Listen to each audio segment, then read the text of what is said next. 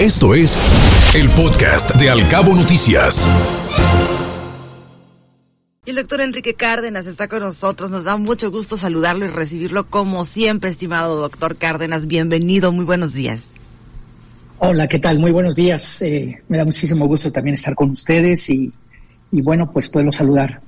Eh, pues me, gustaría comentar con ustedes eh, un reporte que acaba de salir, se, se ha difundido muy poco, pero es una iniciativa a nivel mundial del estudio de la criminalidad eh, o el crimen organizado a nivel mundial que eh, llevó a cabo una organización que se llama Global Initiative eh, Against the Transnational Organized Crime. Y tiene una metodología muy, muy interesante en donde revisan 193 países que son los que pertenecen a la ONU y ven qué grado de criminalidad hay en cada uno de ellos, qué tipo de crímenes son los que se cometen. Y por el otro lado, también revisan, pues, qué armas hay para defenderse en contra de, los crímenes, tanto institucionales como de policías, procuración de justicia, eh, Estado de Derecho, etcétera, etcétera. Y eso le llaman resiliencia, ¿no? Entonces, eh, es un estudio muy, muy interesante que vale la pena revisar. Doctor Cárdenas, a propósito de las cifras que arroja, los datos tan interesantes que arroja este índice global del crimen organizado 2021 que fue realizado por una organización civil, ¿por qué México sigue con estos altos índices de criminalidad que parece que se van incrementando cada vez más conforme pasa el tiempo?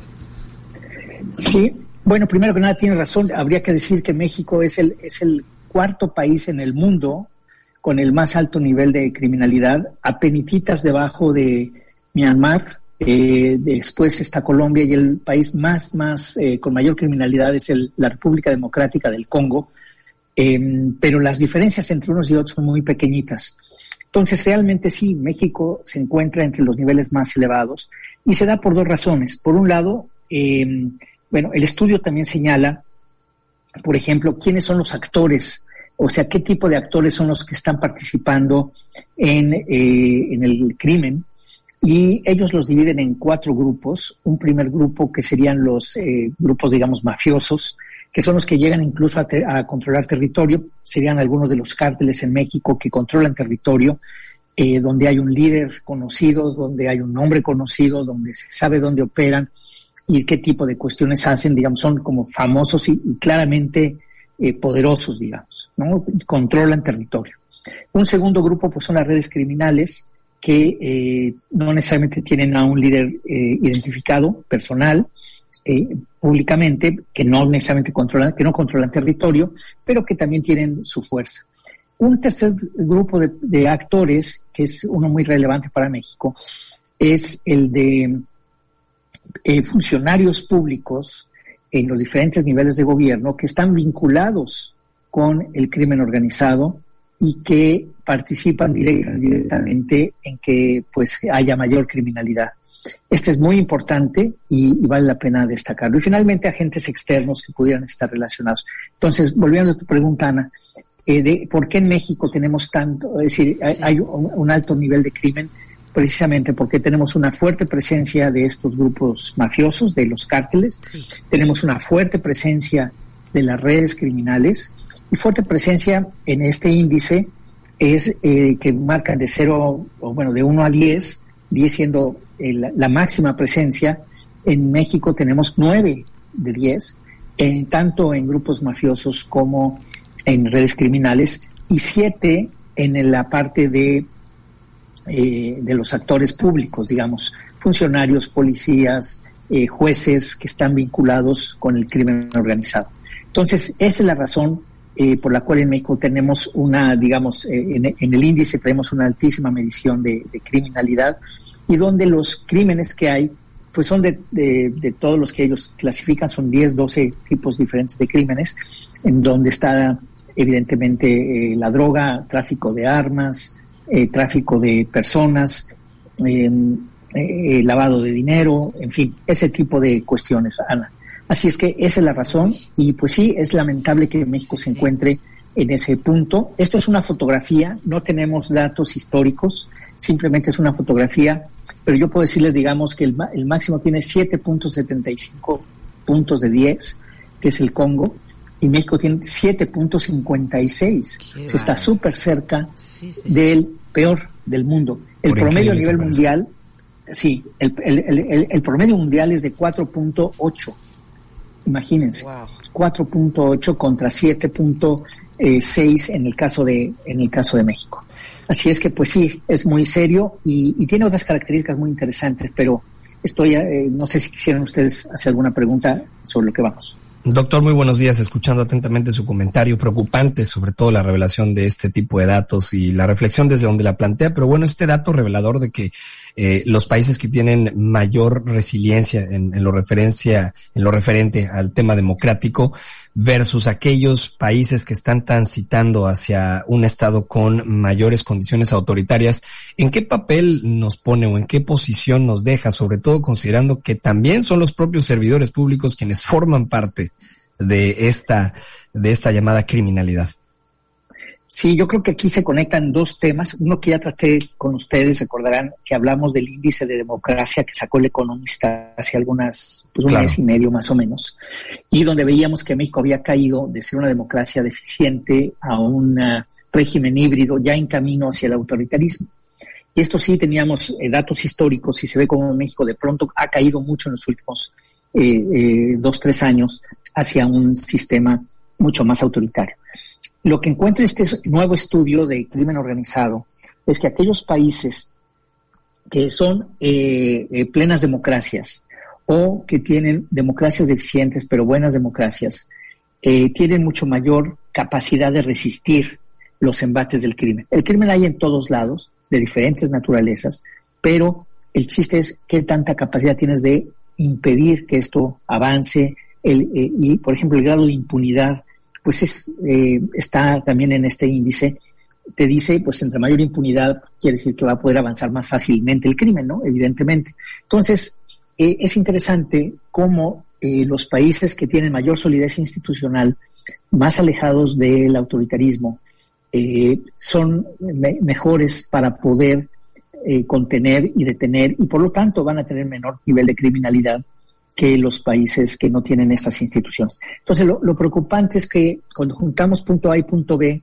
eh, Guillermo, en esto de, de la parte democrática con eh, el crimen, lo que vemos es que México está cayendo hacia un, un régimen más autoritario y por lo tanto con menores defensas en contra del crimen. Esa también, Ana, sería una razón por la cual estaríamos viendo altos niveles de criminalidad en el país, em, que los siempre los vemos con el número de homicidios y estas cosas, pero acá es un índice muchísimo más completo que me parece eh, refleja muy bien este deterioro institucional que estamos teniendo y su consecuencia directa, vamos a ponerlo así, sobre em, sobre los niveles de criminalidad, porque las defensas que tenemos para contenerlo son cada vez menores. Esa sería, digamos, una conclusión importante para México. Me quedé francamente sorprendida con estos datos que nos está proporcionando, doctor. México, el cuarto país donde existe mayor criminalidad. Y del mundo. Del mundo, claro, sí. Este estudio también revela algunos factores muy importantes, incluso lo que está incidiendo para que se presenten estos niveles de criminalidad en nuestro país, como bien lo menciona usted. ¿Qué rumbo va a tener nuestro país en los próximos años si seguimos así? Pues mira, eh, también he destacado con, con ustedes un, problema que viene eh, ligado a esto. Parte de, la, de la problemática que estamos viviendo también eh, es esta preocupación de que hay muchos funcionarios que están vinculados con el crimen organizado. una calificación de 7 sobre 10 es muy elevada, como digo, entre más cercano al 10 es que hay mucha relación entre el, eh, funcionarios y el, y, el crimen. Y lamentablemente lo que estamos viendo en nuestro país es que hay esta mezcla o esta relación pues ya casi amistosa que tiene el presidente de la República con algunos cárteles, eh, yo diría hasta cínica, lo que hemos visto recientemente, y, ya es un secreto a voces en donde el crimen organizado se está metiendo en los procesos electorales. Para eh, este domingo hay, hay señalamientos muy claros de que se ha metido en tanto, mucho, sobre todo en Durango y sobre todo en Tamaulipas, el crimen para operar en favor de Morena. Y esto, pues evidentemente, le va a restar a, nuestra democracia y va a ser todavía más débil las instituciones que tenemos. Entonces, esta, este nexo que se está dando incluso al máximo nivel del país, eh, o por lo menos, eh, digamos, sospecha clara, ya no sospecha, ¿no? Ya es como muy evidente, eh, que se está dando, pues no, no abona para nada. Es decir, estamos en un camino, vamos a ponerlo así entonces, Ana, para responder tu pregunta concretísimamente.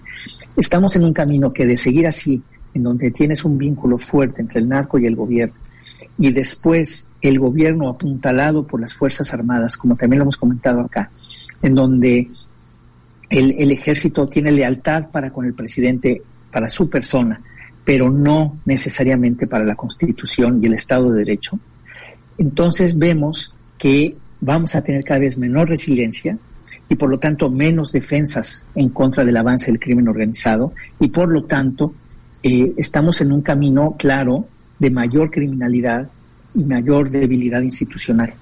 Así es que eso es lo que se ve. Ojalá, ojalá hubiera el domingo una respuesta grande de parte de la ciudadanía para evitar esto, pero eso es lo que estamos viviendo.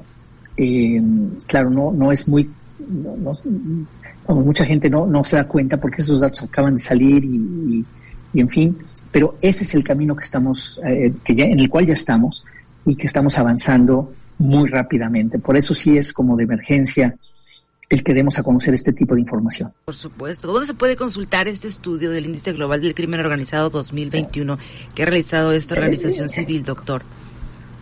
Pues mira, en la página, en la página web es de, se llama Global Initiative Against Transnational Organized Crime. Sí. Y luego tiene también un sitio eh, un sitio web que ahí viene señalado, eh, en donde vienen todas las estadísticas y cómo puedes hacer mapas, eh, cómo puedes comparar un país contra otro, en fin, de manera muy interactiva también. Entonces vale la pena visitar el sitio web de, del índice como tal. el documento trae las definiciones, la metodología y, y, lo estuve revisando y la verdad se ve muy sólido, muy, muy sólido y vale la pena échale un ojo, porque sí es, eh, yo creo que es muy, muy relevante para lo que estamos eh, viviendo en este momento. Entonces, sí, en la página web, búsquenlo por el nombre, por favor, eh, que ya les dije, se lo repito, sería Global Initiative Against Transnational Organized Crime y el índice se llama Índice Global de Crimen Organizado 2021. Doctor, muchísimas gracias por haber estado con nosotros. Un placer escucharle, como siempre. Muy buenos días. Muy buenos días, muchísimo gusto en estar con ustedes. Al contrario. Saludos, doctor, buenos días, gracias. Hasta, adiós, gracias. Que esté muy bien, hasta pronto. Escuche Al Cabo Noticias de 7 a 9 de la mañana con la información más importante de los cabos, México y el mundo por Cabo Mil Radio 96.3. Siempre contigo.